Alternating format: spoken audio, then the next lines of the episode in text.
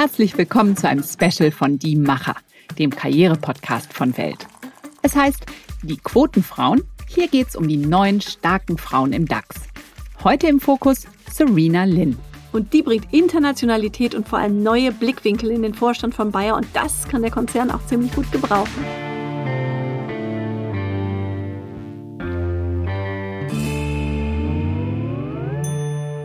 Lin ist in Taiwan geboren, in den USA aufgewachsen und jetzt gerade mit ihrer Tochter und ihrem Ehemann in die Nähe von Leverkusen gezogen. Dorthin bringt sie Reisegepäck aus zwei Welten mit. Und das kam im Gespräch mit uns ziemlich gut rüber, finde ich. Eine gehörige Portion Toughness, die hat sie auch. Und die wird sie wohl brauchen als Personalchefin in einem Konzern, der gerade Tausende von Stellen abbaut. Wir wollen heute herausfinden, was Serena Lynn antreibt, ausgerechnet diesen Job zu übernehmen. Ich bin Inga Michler. Und ich bin Anja Ettle und wir begrüßen Sie zusammen aus der Weltwirtschaftsredaktion. Ja, und eins fällt direkt auf, wenn man mit Serena Lynn spricht. Sie wirkt total fröhlich und outspoken, wie es so schön heißt. Sprich, sie kommuniziert sehr offen.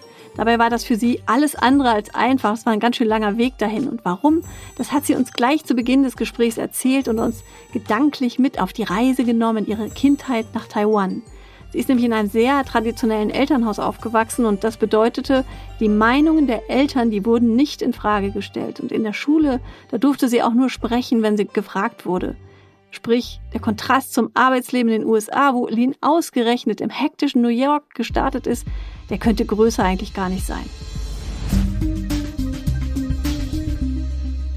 I uh, grew up in a very traditional Chinese household in Taiwan and I love my parents. I have a lot of respect for them. But my dad is, um, you know, a very traditional Chinese dad. And typically you don't challenge authority, you respect seniority, you don't speak up until you've been asked, especially in school, right?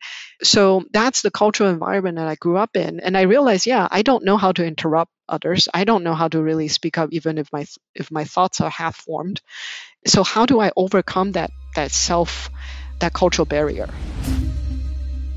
Das ist wirklich eine krasse kulturelle Hürde, die sie da überwunden hat. Auch ungefragt die eigene Meinung einbringen, sich den Raum nehmen in einer Gruppe, ohne aufdringlich zu sein. Speak up, wie die Amerikaner so schön sagen. Ja, aber das ist auch grundsätzlich gar nicht so einfach, finde ich, auch wenn man eben nicht im traditionellen Taiwan aufgewachsen ist. Ich bin ja als Kind sehr oft umgezogen, manchmal jedes Schuljahr und war also sehr, sehr auf die neue und habe da in den jeweiligen Klassen auch lieber erstmal abgewartet, statt verbal nach vorne zu dringen, auch wenn meine Eltern und Lehrer mir oft gesagt haben, sei doch nicht so schüchtern. Ah, so gesehen hatte ich es wirklich leicht. Ich war nicht schüchtern, eher wild. Ein ziemlicher Tomboy, glaube ich. Hab meine halbe Kindheit im Wald auf Bäumen verbracht. Ja, cool, so wie Ronja Räubertochter. Ja, es war eher so ein Bullabü. Drei Häuser im Wald, fünf Nachbarjungs und ich. Meine Eltern jedenfalls fanden das cool, so eine wilde Tochter zu haben. Sie haben mich nie in die Mädchenschublade gesteckt. Sprich nur, wenn du gefragt wirst. So einen Satz habe ich zum Glück nie gehört. Andererseits ist es vielleicht auch gerade diese Auseinandersetzung mit kulturellen Differenzen, die Suche nach dem Besten aus beiden Welten, die Lynn eben so entschlossen und auch so stark gemacht haben. Ja, also entschlossen ist sie definitiv, sonst glaube ich, könnte sie diesen Job auch gar nicht machen. Denn Bayer befindet sich ja gerade mitten im Wandel. Der Konzern hat 2018 ein umfangreiches Sparprogramm natürlich mit Stellenabbau verkündet und Serena Lean wird als oberste Personalchefin dieses harte Programm weiter umsetzen müssen und eben gleichzeitig dafür sorgen müssen, dass die Belegschaft motiviert ist und weiter zusammenwächst. Und dann, Anja, ist ja da auch noch die Sache mit Monsanto. Ja, genau. Seit der Übernahme des US-Konzerns hat die Bayer-Aktie massiv an Wert verloren. Grund ist die riesige Klagewelle, die die Konzernstrategen in ihrer Wucht wahrscheinlich völlig unterschätzt haben, weil damals im Sommer 2018, als die Übernahme offiziell vollzogen wurde, da waren nur ungefähr 5000 Klagen anhängig gegen Monsantos äh, Roundup. Und daraus sind dann insgesamt bisher 125.000 Klagen geworden. Jetzt hat Bayer zwar mit den meisten Klägern schon einen Vergleich ausgehandelt, aber es sind eben noch sehr viele Fragen, gerade im Hinblick auf künftige Klagen und auf die geplanten und über die geplanten Berufungsverfahren ungeklärt. Und diese Unsicherheit, die belastet die Aktie und sicherlich auch die Belegschaft. Und trotzdem hat Lynn im Interview mit uns die Monsanto-Übernahme wacker verteidigt und darauf hingewiesen, dass die Mitarbeiter intern lieber nach vorne schauen, statt ständig nur um dieses eine Thema zu kreisen. Ja, da ist sie eben ganz die frühere McKinsey-Beraterin und stellt sich klar hinter die Logik des Deals. Die Folgen daraus aber, die dürften sie in den nächsten Monaten, vielleicht sogar Jahren schon ziemlich beschäftigen. Den Job als Personalchefin anzufangen, jedenfalls, wenn weltweit gerade Tausende von Stellen gestrichen werden, dazu gehört schon was. Serena Lynn verkauft es mit amerikanischem Pragmatismus. Es sei immer hart, natürlich Kollegen gehen zu sehen. Vor allem diejenigen, die so loyal zur Firma waren. Unbedingte Loyalität, das ist auch so ein wichtiges Gut in Corporate America. Aber, sagt Lynn, man müsse eben nach vorn blicken. Und da gehe es um die Resilienz der gesamten Firma. Hören wir doch mal.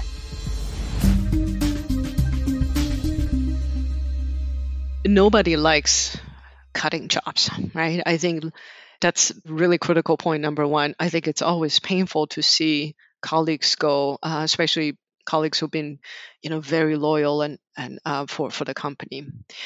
But at the same time, I believe ultimately an organization's resiliency, you know, times like this requires leadership, continue to have a very steady vision of where the company is going. It requires clarity. Where are we going from here, right? Etwas ist tough, muss aber gemacht werden. Ich glaube, sowas sagt viel über Serena Lynn. So habe ich sie jedenfalls in unserem Gespräch auch wahrgenommen. Tough, klar und entschlossen. Mir ist das ja lieber als jemand, der alles weichspült und bei dem man nie so genau weiß, worum man jetzt eigentlich ist. Ach, ehrlich gesagt, mir macht die amerikanische Toughness manchmal Angst. Ich habe in Summe zwei Jahre in den USA verbracht und ich liebe die Staaten wirklich. Aber die Arbeitswelt, die kann auch ziemlich ruchlos sein. Da wird diese unbedingte Loyalität zur Firma und zu den Chefs eben wahnsinnig groß geschrieben und die totale Begeisterung für den Job. Im Zweifel jederzeit verfügbar sein, alles andere stehen und liegen lassen. Ich erinnere mich noch gut an eine Kollegin, als ich damals für die Tampa Tribune gearbeitet hat. Die hatte eine furchtbar frühe Frühgeburt. Und zwei Wochen später war sie schon wieder voll im Job, völlig erschöpft. Und ihre Tochter, die hat sie dann am Rande ihrer Kräfte immer in den Mittagspausen im Krankenhaus besucht. Tja, das klingelt bei mir eben auch alles, wenn ich so viel von Toughness höre. Ja, das klingt echt hammerhart. Und klar, in den USA verstehen viele berufstätige Mütter auch gar nicht, warum es hier so lange Elternzeiten gibt. Serena Lynn ist auch Mutter einer Tochter und hat im Grunde seit der Geburt gar nicht ausgesetzt. Und logisch, dass wir da wissen wollten, wie sie das geschafft hat, Familie und Job unter einen Hut zu bringen. Und sie hat uns dann erzählt, dass ihr Mann den sie übrigens schon auf der Business School kennengelernt hat und der Deutsche ist, von zu Hause aus arbeitet, seit die gemeinsame Tochter auf der Welt ist. Eine Entscheidung, die natürlich völlig über Kreuz liegt mit ihrer traditionellen Herkunft. Sie Karriere, er Hausmann im Homeoffice. Vertauschte Rollen also. Und im Gespräch hat sie ganz offen darüber berichtet, wie schwer es ihr fiel, das ihren Eltern und Schwiegereltern zu verklickern. Die haben sie dann aber doch unterstützt.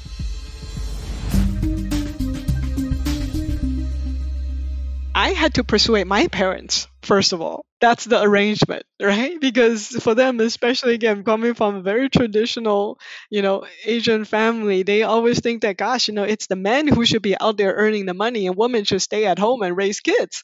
So, so I had to convince my parents first that this will work.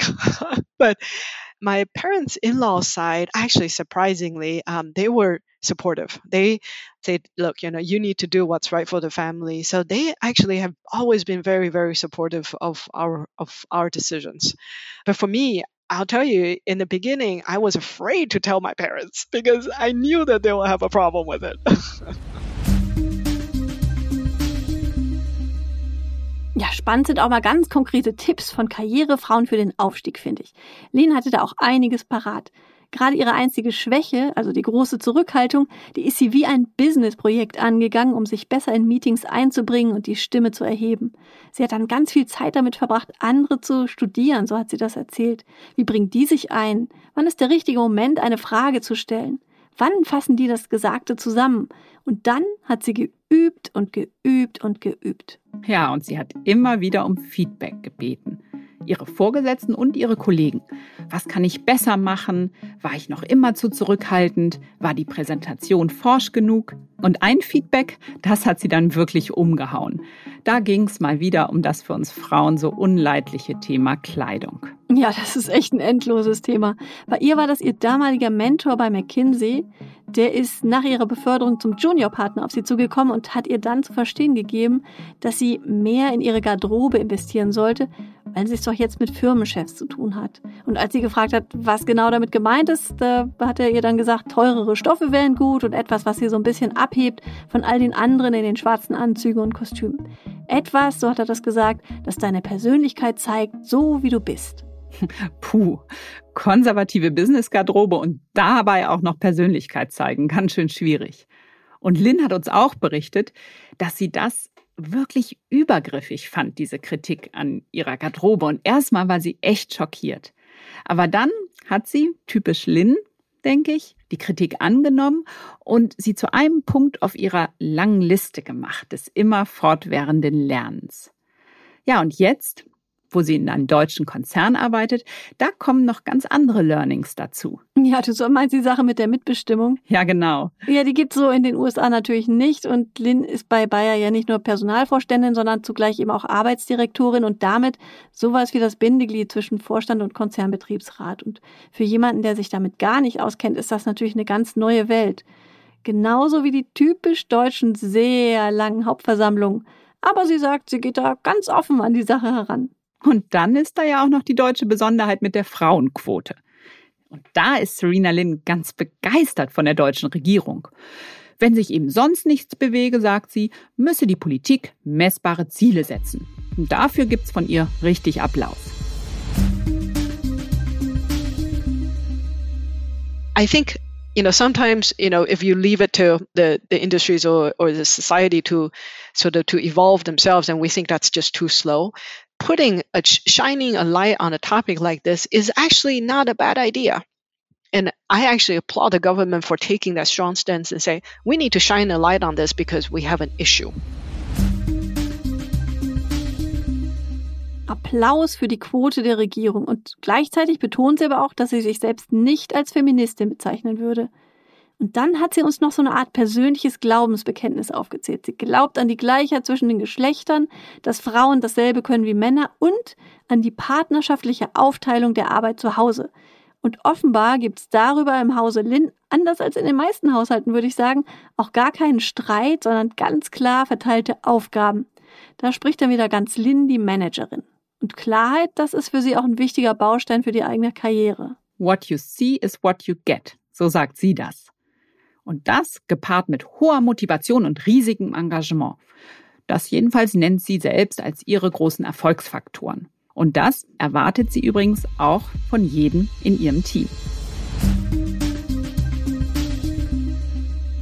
my team knows what you see is what you get. I'm usually very transparent and direct with how I see things. And I sort of see the same from my team. And that's so important that everybody feel that they are they can be transparent um, and they are part of the team, right? So that inclusion um, and be able to bring different voices to the table is is critically important for me. And the second piece, at the same time, I think I see myself as someone who aspire to setting a high bar for the team, right? Um, because I think um, personally, I, I, I would say I'm, I'm very driven and I'm always looking for ways to improve and i kind of expect my team to do the same right? So so having a high bar to reach it you know pass it exceed it and then set another bar so that we continue to go forward it i think it's really important.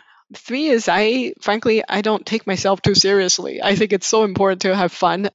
Managers you know as we always say managers cast a long shadow right of their actions and their words. And um, if you don't take yourself seriously, your team will sense that, and team will, you know, you you, you will see that um, it is so important for people to see that, you know, that you know your work is part of your life. Um, come and enjoy it, right? Um, you know, and have fun because you know life is too short, right?